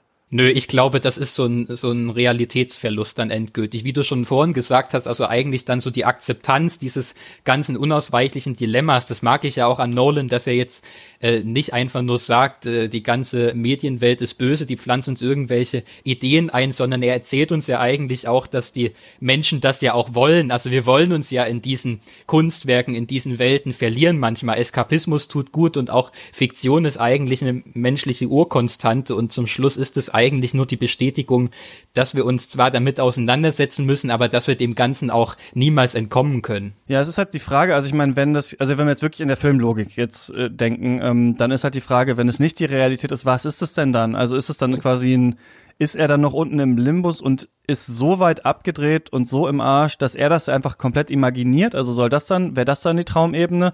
Weil das, weiß ich nicht, ob das so richtig erklärt ist aus diesem, weil er hat sich ja vorher von ihr abgetrennt in, in dieser, also man weiß ja auch nicht, wie weit es geht. Die andere äh, Möglichkeit wäre, alles ist ein Traum gewesen, dieses komplette Ding, was wir sehen. Weiß ich nicht, ob es dafür jetzt besondere Anzeichen gibt. Also ich würde auch und sagen, er ist, äh, ich würde sagen, er ist aufgewacht, aber es ist ihm auch egal. Also das so hätte ich es gelesen. Ja, also so halt, habe ich es auch gelesen. Einfach weil ich halt auch immer gerne ten, dazu tendiere, äh, den Figuren irgendwie ein Happy End zu gönnen, wenn sie vorher schon die ganze Zeit ähm, ja, im Tal der Tränen waren oder obwohl, ob wenn sie welche Dramen durchlitten haben oder sonst irgendwas. Und jetzt nur mal eine Sache, ne? Also, ich finde ja auch, oder beziehungsweise meine Frage wäre, könnte es nicht auch sein, sagen es nicht vielleicht sogar die großen Fachleute und, und äh, sag ich mal, Galionsfiguren in dem Bereich, dass das halt schon auch eine Verarbeitung ist von Fantasie, also dass man seiner Fantasie schon mal ein erstes, eine erste Form gibt, wenn man träumt? Ja, also man kann auf jeden Fall auch so, also das ist auch wohl so, also zumindest bei Jungen, das sind auch Träume, also es gibt zwei Sachen, es gibt so diese Komplexe, also die Sachen, die verdrängt sind und also die negativen, die dich dann im Traum heimjagen, aber es kann auch laut ihm so eine ähm, so eine Möglichkeit sein, sich auch neu zu denken oder Dinge, mit denen man mit, sich auch mal beschäftigen wollen würde, dass man das im Traum so quasi erstmal auflebt. Bei Jung heißt das irgendwie Individuation, das ist so dieses zu sich selbst finden, das ist so bei ihm das Wichtige. Es driftet dann leider halt mega in so eine esoterische Richtung ab und dann hatte ich auch keinen Bock mehr, das Buch zu lesen, weil sie liebt halt Karl Gustav Jung ganz toll, die Autorin. Aber ähm, klar, das ist natürlich auch so ein Möglichkeits, so ein Weil Möglichkeitsraum, ich mein, ja. Wahrscheinlich wird Nolan auch irgendwann mal aufgewacht sein und hat sich gedacht, Alter geil, ja, ich will diese Stadt zusammenfalten oder so. Ne? Also ich meine, ey, ich finde das auch schön. Ich finde es halt, ich finde es ja, ich finde es ja, und das ist das, was man kann an diesem Film irgendwie bekritteln oder an ihm bekritteln, was man will oder was man möchte. Eine Sache, die ich aber stets irgendwie dabei im, im Hinterkopf behalte und die mir halt auch echt dann wirklich am allerwichtigsten ist, dass einem Mann wie Nolan erlaubt ist, solche Sachen zu machen, wie er macht. Weil sind wir uns einig, wir haben auch die Umkehrmedaille, wir haben Six Underground oder Underground Six, äh, Mhm. nee, Six Underground heißt er, von Michael Bay, Ja. der so das, der, der komplette Gegenentwurf davon ist. Und es gibt Menschen, die können sich mit dem einen besser anfreunden. Es gibt Menschen, die haben eine Nahtod- oder Lobotomie-Erfahrung, wenn sie sich sowas angucken. Und es gibt Menschen, die finden sowas halt irgendwie dann nicht wirklich unterhaltsam, sondern die sind dann froh, dass es so etwas wie Nolan gibt. Und ich finde es cool, dass es ja noch so Regisseure gibt wie Nolan, die mit so einem hohen Budget, mit so einem hohen Aufwand ihre Konzepte, ihre Ideen, ihre Themen irgendwie umsetzen können. Und sein Thema ist Zeit. Ey, von mir aus. Alles cool. Und, und man muss halt auch sagen, finde ich, also auch um ihn ein bisschen vielleicht auch da verteidigen zu wollen, ist, es ist ja nicht alles Kino so. Also wenn jetzt alles Kino Genau. so wäre, seitdem Nolan äh, Ja. Inception gemacht hat, dann würde ich sagen, okay, das hat hier diesen Höllentrend äh, fortgesetzt und alle können es jetzt vielleicht besser als er oder schlechter oder keine Ahnung was. Aber es ist ja so, dass so Filme wie Avengers Endgame oder sowas halt in eine komplett andere Richtung gehen, die wir jetzt halt dauernd haben, diese ganzen Superheldenfilme und auch andere, so High-Profile Dwayne The Rock Johnson Actionfilme, so es ist ja nicht so. Also mit Sicherheit hat er so eine Art Trend gesetzt, aber da würde ich auch sagen, gehe ich immer auch lieber wieder hin zum Original und schaue mir an, wie er das gemacht und finde es dann halt auch interessant bei Dunkirk, okay, wie würde halt Nolan einen Kriegsfilm machen? Wie würde halt Nolan sowas erzählen? Wie macht Nolan einen Batman-Film? Also ich finde auch das ganz äh, angenehm, dass er da das so macht. Und eine Sache zu dieser Emotionalität und diesem ähm, äh, oder ich weiß nicht, das wollte ich auf jeden Fall noch zu Inception sagen, ist, dass ich mag an Science Fiction, wenn ähm, durch über Umwege in so einer Science-Fiction-Welt und viele Verästelungen auf einmal so ein ganz ähm, tiefes Gefühl von Angst oder Trauer in mir ausgeführt wird, äh, ausgelöst wird, was dann manchmal noch stärker wirkt. Also ich beschreibe das immer bei manchen Science-Fiction-Filmen, wenn dann zum Beispiel jemand herausfindet, dass er ein Klon ist oder wenn er herausfindet, dass er für immer in der Matrix gefangen ist oder sowas. Das ist ja immer hauptsächlich einfach die Angst vom Tod, aber man sagt nicht, es ist die Angst vom Tod, sondern es wird irgendwie anders erzählt. Und diese Idee, dass man so ewig in diesem Limbus drin ist und sich verliert und da nicht mehr rauskommt und dann die Realität anzweifelt und sowas und wie sie, also ich finde, dass da dann irgendwann im Gegensatz zu der Szene, in der dann die Beziehung nur erklärt wird, ähm, dass es, dass ich später wirklich auch total bewegt war in diesem Film. Also wenn sie sich dann, wenn sie sich dann nochmal treffen und dann nochmal in diesen tiefen Ebenen sind und auch wenn er dann ähm, da seinen alternden Freund wieder trifft nach so vielen Jahren oder wenn wir den ganz kurzen Shot sehen, der zeigt, dass sie wirklich da gealtert sind oder ist ja eine Frage, ob es wirklich so war, ne, dass sie alte Menschen waren, als sie sich von dem Zug haben überrollen lassen so. Also das kann man ja auch so erzählen. Zwei Leute sind zusammen alt geworden, der eine ist ein bisschen dement geworden und dann ist er gestorben. Nolan braucht dafür halt zweieinhalb Stunden mit 100.000 Erklärungen, aber es trifft mich dann halt irgendwie aus einer anderen Richtung genauso ins Herz, das will ich sagen. Das hat er bei mir auf jeden Fall bei Inception gemacht. Deswegen würde ich sagen, um vielleicht zum Abschluss zu kommen, ich finde, man muss Inception gesehen haben. Ähm, man kann ihn dann sehr kritisieren. Man kann sagen, das ist der Untergang des Blockbuster-Kinos. Es ist, weiß ich nicht, hypermännliches Mercedes-Benz-Kino, aber da ist trotzdem viel drin, äh, über das man sich streiten kann. Und ich finde, es ist schon ähm, ein sehr interessanter Film. Visuell vielleicht nicht. Also visuell hat es vielleicht so einen sehr ähm, ja, vielleicht so einen tristen Style äh, gesetzt, aber ähm, trotzdem finde ich, da ist mehr über Träume drin, als man vielleicht auf den ersten Blick denkt. Was sagst du, Yannick? Muss man den gesehen haben? Den muss man gesehen haben und ich kann mich dir auch bei der emotionalen Seite anschließen. Ich finde ihn nicht nur irgendwie dann berührend und so an den Ängsten rührend auch, sondern ich finde ihn auch die ganze Zeit so ein bisschen verstörend, eben weil all das, was wir schon angesprochen haben, dass das eigentlich gar keine wirklichen Traumbilder sind irgendwann, das sorgt ja für so einen ganz irritierenden Kippmoment und führt uns eigentlich auch nur noch mal vor, wie manipuliert wir als Zuschauer sind, während wir diesen Film sehen. Und ich finde das großartig, äh, wie Daniel du schon gesagt hast, dass es solche Filmemacher heute gibt, die das machen dürfen. Umgekehrt bin ich aber fast noch glücklicher, dass Nolan damit Erfolg hat und dass es so viele Menschen gibt, die sich die Filme dann immer wieder anschauen. Denn ich finde, clevere Filme haben es heute ziemlich schwer und deshalb kann ich nur jedem ans Herz legen, Inception sich anzuschauen, wenn es denn tatsächlich Menschen gibt, die ihn noch nicht gesehen haben. Ähm, ich finde schon, dass man den gesehen haben muss. Allein um zu verstehen, warum diese blöden Hörner äh, eine ganze Zeit lang über jeden Trailer oder Film geknallt worden sind. ja. Äh, das muss man sagen, Hans Zimmer versucht einem auch aber hier wirklich auf den Film reinzuprügeln. Also, ja. Das ist wirklich so, ja.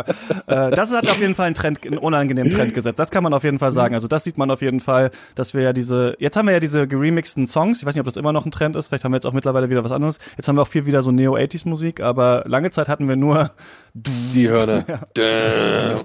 Ey, ich meine, damals beim Trailer von Inception, da war das ja auch geil. Ja, ich will es ja, ja, gar nicht abstreiten, so. Das war ja, das kam ja einfach nur cool rüber, so.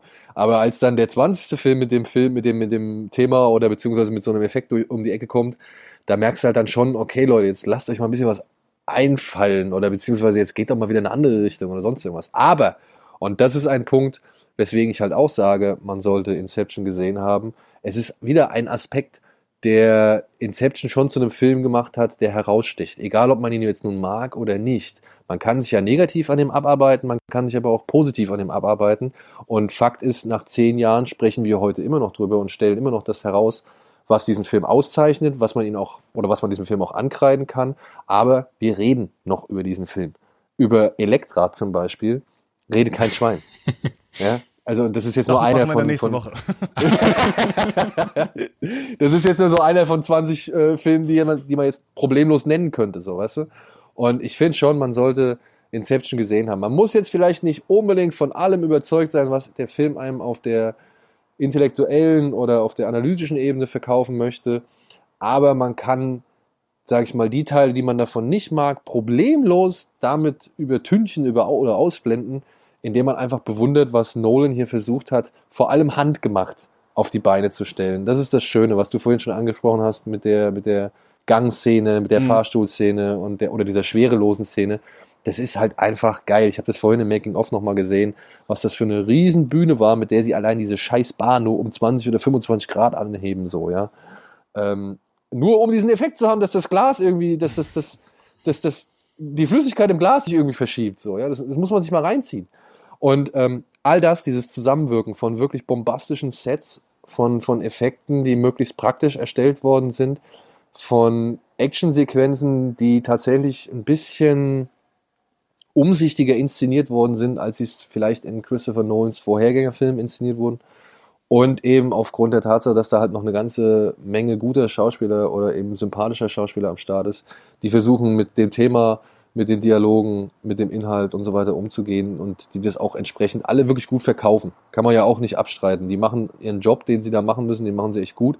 Ich muss sagen, die Figur von Tom Hardy finde ich nach all den Jahren immer, immer geiler. Also er ist so mein heimlicher Held in diesem Film.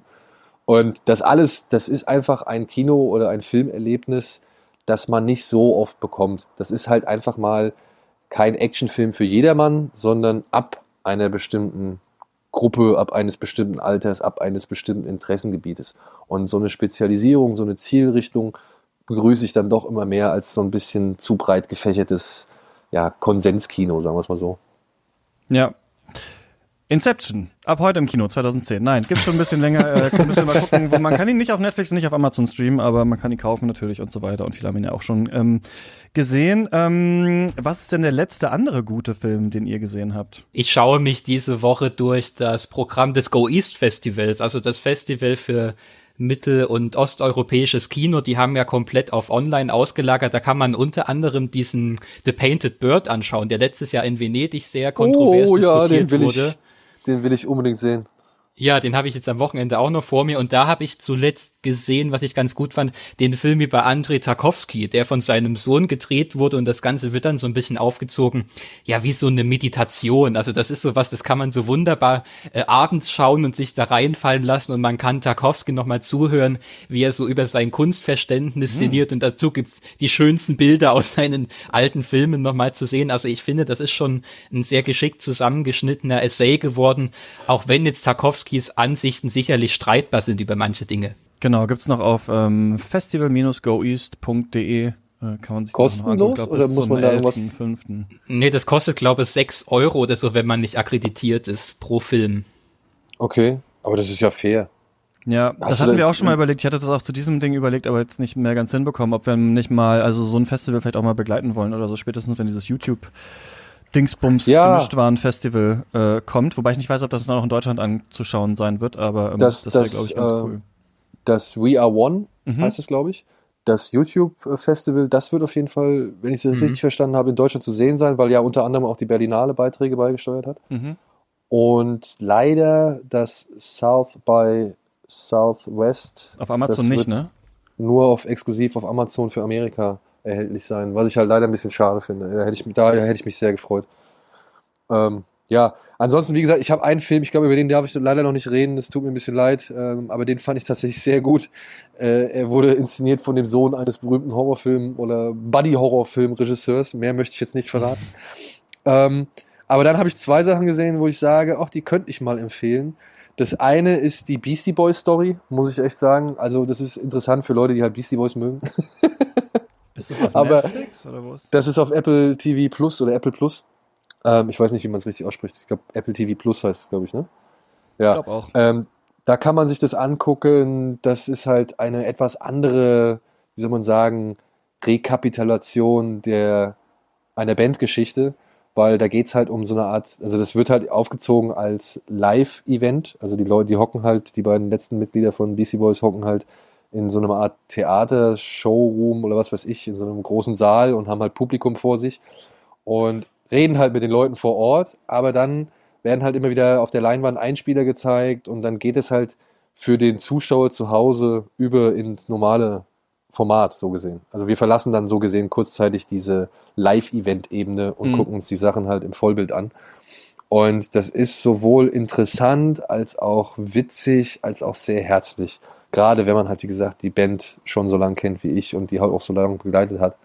Und das hat mir sehr gut gefallen.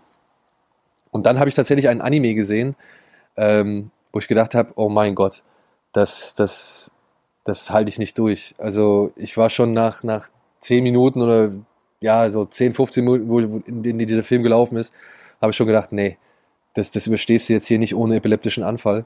Und, und das, das ist einfach viel zu grell, viel zu bunt. Aber tatsächlich hat sich dieser Film als doch deutlich cleverer herausgestellt, als ich es gedacht habe.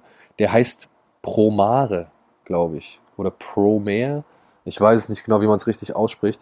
Und hier geht es um altbekannte Anime-Tropes, um eine, eine, wie soll man sagen, Form von Mutation, die Menschen spontan entzündet, beziehungsweise Menschen so Flammen erzeugen lässt. Und die hat, diese Mutation hat einmal dafür gesorgt, dass der fast der halbe Erdball ausgerottet worden ist. Und inzwischen hat sich die Menschheit so ein bisschen damit arrangiert und versucht halt diese Mutation so gut es geht in den Griff zu kriegen, unter anderem mit einer Feuerwehrtruppe. Oh ja, das sieht richtig und, drüber aus. Ich gucke hier gerade den Trailer an. ja, ja. Und diese Feuerwehrtruppe, diese Feuerwehrtruppe, die ähm, trifft jetzt halt bei einer Brandbekämpfung von diesen Psychoflammen, sage ich jetzt mal, trifft sie halt auf so den Anführer dieser Promare oder beziehungsweise dieser, dieser Mutationsflammenerkrankung, was sich, da gibt es eine Art Anführer. Und ähm, daraufhin entspinnt sich halt dieses typische klassische Szenario, dass ein Held erkennen muss, dass er in einer Welt aufgewachsen ist unter falschen Annahmen und er erfährt Dinge, die seine Welt und seine Weltansicht irgendwie ins Wanken bringen und dann muss er sich halt so gesehen mit dem Lieder der Rebellen vereinen und so weiter und so fort. Aber das klingt jetzt wie alles nur 0815 Anime-Geschichte, die du schon 10.000 Mal gesehen hast. Aber tatsächlich wird das Ganze sehr oft ironisch gebrochen oder ein bisschen auf die Spitze getrieben, aber gleichzeitig halt dann doch eben mit einer schönen aktuellen Thematik unterfüttert, muss ich schon mal sagen. Und hinzu kommt dann aber halt auch die Visualität, das ist halt einfach so ein Overkill an Farben, an Perspektiven, an, an Schnitten und, und Blickwinkeln und was weiß ich. Das ist einfach, ja, da braucht man auf jeden Fall ein stabiles äh, Gemüt und eine gute Konzentration für. Aber ich muss sagen, am Ende des Tages hat er mir doch, äh, ist er mir doch sehr lange im Kopf hängen geblieben oder länger als ich gedacht habe. Und deswegen würde ich gerne mal ein bisschen Werbung für diesen Film machen. Promare, Beastie Boy Story und das ähm, Go East Festival. Ich bereite mich auf unser nächstes Special vor für Ende des Monats. Da sprechen wir über, also für alle UnterstützerInnen, über alle Filme von Sofia Coppola und ich habe angefangen und nochmal The Virgin Suicides gesehen und ich liebe diesen Film und ich habe vergessen, wie mega lustig der auch ist. Also wie düster und witzig der Film gleichzeitig ist und äh, kann den nur empfehlen. Also falls ihr da draußen auch Bock habt, irgendwie die Sachen nachzuholen, lustig. bis wir dann drüber reden, dann ähm, ja, kann man schon mal anfangen. Oh ey, ich bin ich habe an diesen Film nur betrübliche Erinnerungen. ja? Also ich auch. Ich habe ihn auch vor kurzem das erste Mal gesehen und lustig fand ich da also auch Ey, wenig. Ich habe durchgelacht. Ich fand, ich finde der Film ist so mega witzig. Also gleich gleichzeitig mit der Tristesse ist es das Solo der Vater und die, die Dusseligkeit und wie er da das erste Mal bei ihr wieder hier ähm, nicht Heath Ledger, Josh Hartnett halt das erste Mal bei ihnen da zu Hause ist und dann gucken die Fernsehen und dann sagt ja. irgendwie die Fernsehsprecherin bei dieser Naturdoku irgendwie so ähm, Now we'll go to the, weiß ich nicht, into the land of wild Beasts und er sitzt da halt zwischen diesen ganzen Mädels und den Eltern und das ist halt auf so vielen Ebenen so dumm auch gleichzeitig, also fand ich ganz großartig. Ich habe mir jetzt mal den Roman bestellt, den wollte ich mal dann für die Folge mal lesen, bin mal gespannt, da ist glaube ich das noch ein bisschen ähm, detaillierter. Ja, Leute, dann ähm, vielen Dank, dass ihr mit mir hier gesprochen habt über Inception. Es war sehr schön, sich dem Film nochmal zu widmen.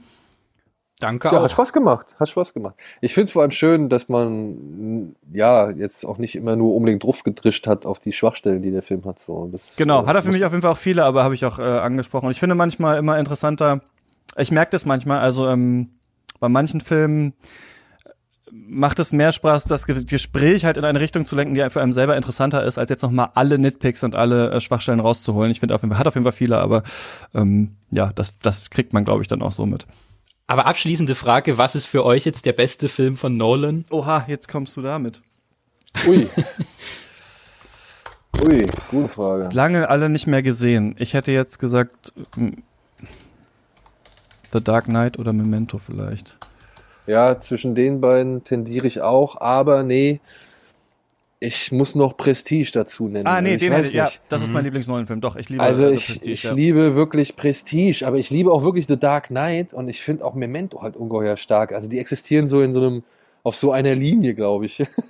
auf so einer Zeitlinie in all ihren unterschiedlichen oder in meinen unterschiedlichen Lebensphasen vielleicht. Da haben wir sie wieder, die Relativität.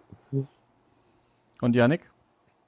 Also ich bin mir auch unsicher. Ich würde ich, also natürlich, ich habe jetzt bei Letterbox natürlich, das können alle sehen, ich habe Inception da als Lieblingsfilm mit angegeben, deshalb würde ich auch fast sagen, das ist für mich so stellvertretend mein Lieblings-Nolan-Film, würde aber glaube, das ist auch so ein bisschen so eine persönliche Geschmackssache, ich glaube, wenn ich das jetzt objektiver betrachte, würde ich sagen, dass The Dark Knight der beste Film von ihm ist. Hm.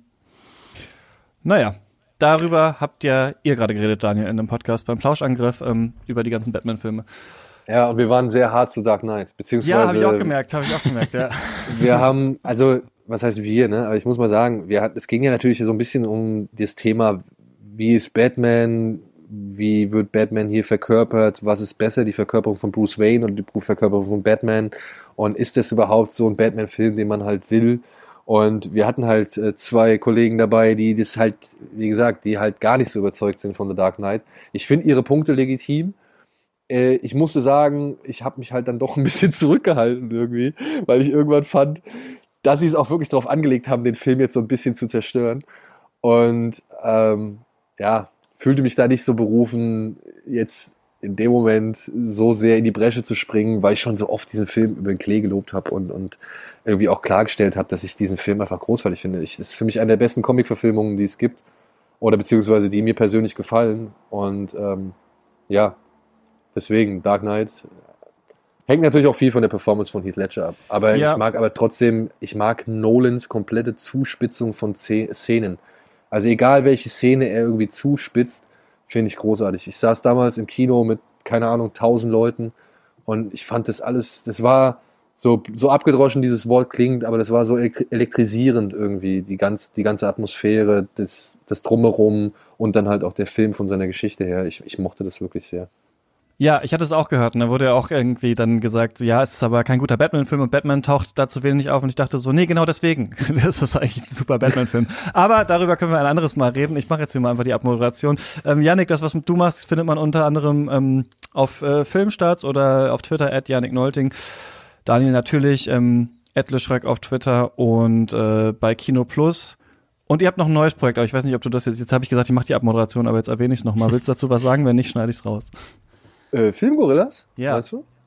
Ach du, das ist eigentlich so gesehen nicht wirklich ein neues Projekt. Es ist jetzt nur ein umgef neu umgeformtes Projekt oder neu gestaltetes Projekt. Also ich meine, das ist halt so gesehen, ist es die Fortsetzung von Steven Lieb Kino, was dann in, auf Tele 5 und Pro 7 mal war, Mhm. äh, dann unter Gätchens großes Kino beim ZDF weitergemacht worden ist und jetzt halt Filmgorillas heißt, so, weil wir halt beschlossen haben, noch mehr Köpfe, noch mehr Leute dazu zu nehmen. Und ja, also alles, was jetzt da zusammengetragen worden ist, es war auf Wunsch und, und äh, ja, mit, mit Wohlwollen des ZDFs.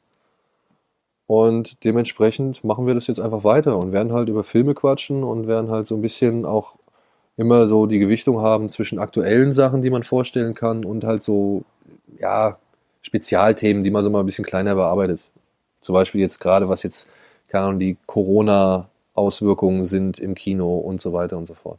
Findet man auf YouTube unter Filmgorillas. Und nächste Woche ist Memo hier zu Gast und bringt äh, Oh. dann doch endlich Amakor mit. Ähm, genau, das war's von uns. Ähm, bis zum nächsten Mal. Viel Spaß. Nicht im Kino, sondern nur beim Stream. Macht's gut. Ciao. Tschüss. Tschüss.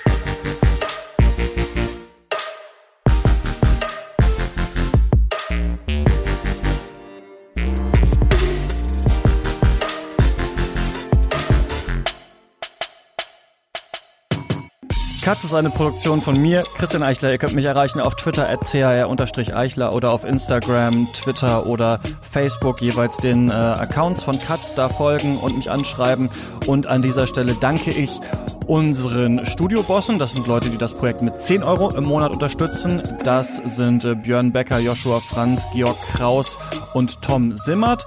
Und unseren äh, weiteren ProduzentInnen, das sind Leute, die uns mit 5 Euro im Monat unterstützen. Marcel Beermann, Dirk Böhme, Luis Derfert, Heiko Dörr, John Eden oder Jon Eden, Anna Eisel, Sarah Eliport, Elisabeth Fulda, Jörg Giese, Max Gilbert, Paul Vincent Gulgas, Jonas Helmerich, Jonathan Hilgenfeld, André Holstein, Michael Kanzia, Christian Kaufmann, Marco Kohlschmidt, Sebastian Kump, Thomas Kustermann, Martin Leistner, Niklas Nenzig, Alfred Neumann, Ingo Pappenfuß, Nikolai Piuk, Benjamin Rieddorf, Jakob Risse, Michael Schill, Gerrit Schlaf, Martin Schober, Dirk Scheweck, Andreas Siegmann, Malte Springer, Eik Stankiewicz, Marius Stein, Valentin Tischer, Lukas von der Ruhr, Tobias Walter, Philipp Watermann, Christian Wefers, Florian Wittenbecher, Florian Zeppenfeld und Falk Tschitschmann und meiner Oma. Vielen Dank. Und falls ihr keinen Bock habt, dass ihr am Ende einer jeden Folge genannt werdet, obwohl ihr das Projekt unterstützt, dann könnt ihr mir natürlich auch eine Mail schreiben, dann streiche ich euch da raus. Und falls ihr Bock habt, am Ende einer jeden Folge genannt zu werden, dann schaut mal nach auf steadyhq.com slash cuts. Macht's gut.